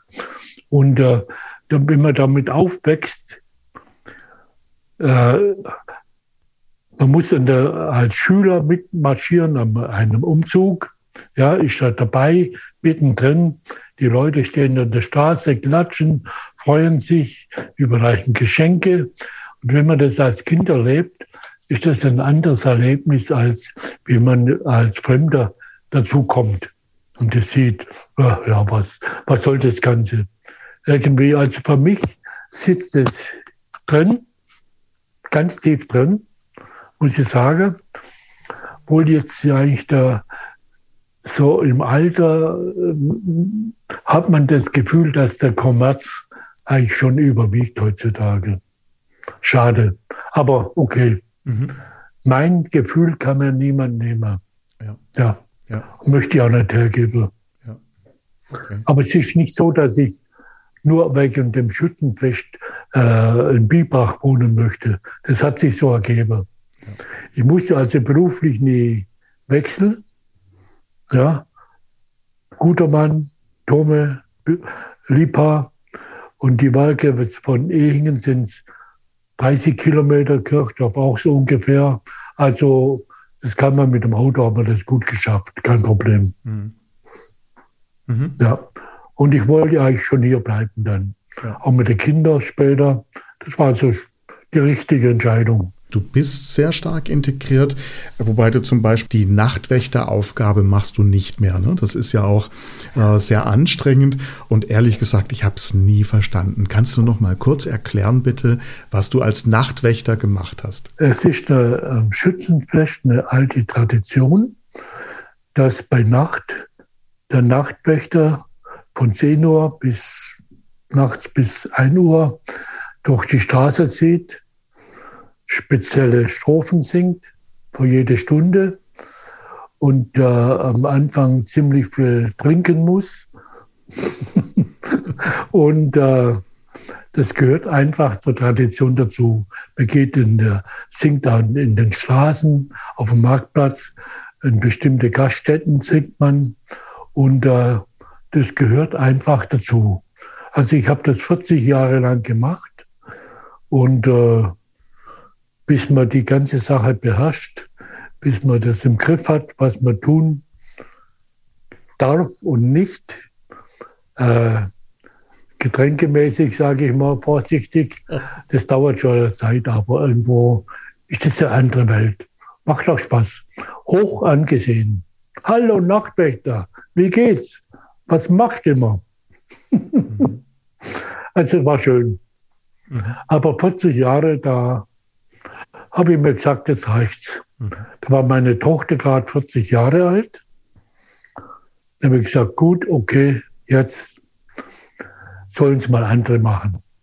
Wir waren immer mehrere, weil das kann nicht jeden Tag der gleiche machen. Mhm. Das ist so anstrengend. Mhm. Aber okay, nach 40 Jahren vier Nachtwächter waren wir, teilweise fünf, weil oftmals muss man beim Umzug mitlaufen und in den schweren Stiefeln und dem schweren Gewand drei Stunden durch die Stadt marschieren bei brütender Hitze. Das ist nicht unbedingt immer interessant und macht Spaß. Aber wie gesagt, ich bereue die Zeit nicht, keinen Tag, war schön. Später habe ich dann Theater gespielt, war interessant, habe angefangen 89 mit der My Fair Lady, haben wir ein Biberverein aufgeführt, insgesamt 23 Vorstellungen, 23, alle ausverkauft. Das war also ein Wahnsinn. Da habe ich noch so 20, 25 Jahre mitgespielt, immer wieder. Hat Spaß gemacht, war eine schöne Abwechslung, neue Leute, neue Ideen, mal Neuigkeiten gehört, war schön. Hm. Ja, man muss sich einfach trauen. Ob man da gut ist oder das besonders kann, ist eigentlich gar nicht so wichtig. Machen muss man es. Meine Meinung. Ja. Und irgendwann mal ist aus, dann machen wir halt was anderes. naja. Ja. Also ich, äh, äh, es ist so, es fällt ja, wenn man sich so zurückerinnert, immer wieder was ein. Ja. Man weiß ja gar nicht alles auf einmal, was da war. Und äh, wenn ich meine Aufzeichnungen, die ich gemacht habe, anschaue, fällt mir immer wieder was Neues ein. Ja, sehr interessant und äh, die möchte ich auch meinen Kindern hinterlassen mal, damit sie wissen, was ihr Vater alles fertig gebracht hat. Ja, das war also eine interessante Zeit. Doch, freut mich kein Tag. und ihr seid ja sehr ähm, gesellige, offene Menschen, die, die gerne mit anderen eben auch zusammen sind. Ja, auf jeden Fall. Ja. Auf jeden Fall. Dieter, die meisten Leute kennen ja sowas wie die Lochkarten oder dieses, dieses grün-weiße Papier nicht mehr. Ähm, hast du vielleicht noch äh, ein, zwei, drei Blätter oder Karten? Also ich habe noch äh, Lochkarten, ein paar hundert Stück. ich habe auch äh, alte Compilerlisten, allerdings nicht allzu viel, noch da mit in Programmiersprache NIT oder Assembler oder COBOL habe ich auch noch. Gut, ich schau mal, was ich da alles in meinem Koffer im Keller drin habe von meinem alten Berufsleben. Und äh, manche Dinge möchte ich ja irgendjemand hinterlassen, vielleicht fürs Museum. Ja, und ähm, auf manche Dinge habe ich mehrfach, kann ich was abgeben. Toll, vielen Dank. Ja, ja. Ja. Okay.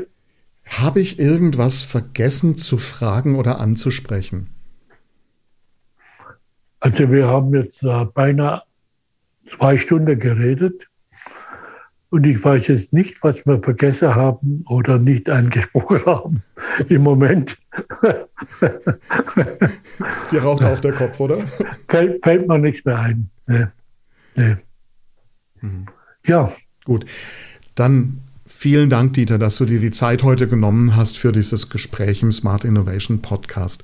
Wir haben eine ziemlich große Zeitreise mitgemacht. Wir haben mit dir zusammen einiges erlebt, wie sich äh, die elektronische Datenverarbeitung, wie auch immer wir die Namen dafür sind, über die letzten Jahre äh, sich verbreitet hat, äh, wie das in deinem Berufsleben äh, dann sich gezeigt hat, äh, wie sich vor allem auch gezeigt hat, und das fand ich einen sehr spannenden Teil, dass es eben nicht einfach nur was Automatisches ist oder etwas, was man quasi nur in einer Maschine hat, sondern was sehr viel damit zu tun hat, dass man mit Menschen zusammenarbeitet, ähm, dass Menschen das Ganze auch nutzen, äh, dass Menschen das äh, sinnvoll einsetzen. Also ich würde sagen, äh, es war sehr viel Kreativität notwendig, um mitzuhalten, die ganze Zeit. Ja.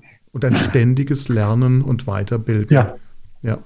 Und Offenheit natürlich für dieses Neue, die Bereitschaft zum Neuen. Ja, richtig, wichtig. immer wichtig, Offenheit. Ich will das wissen. Wie geht das? Vielen Dank, dass du dir die Zeit genommen hast, Dieter. Bitteschön. Gern geschehen. Klasse. Okay? Schön. Super. also dann.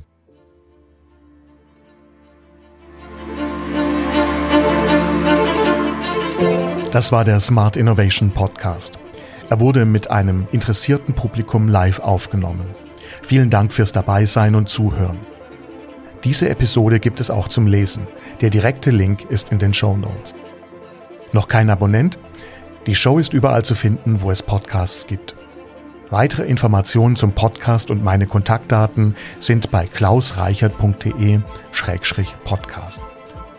Dort gibt es auch eine Übersicht der nächsten Live-Aufnahmetermine. Ich bin Klaus Reichert und das war der Smart Innovation Podcast.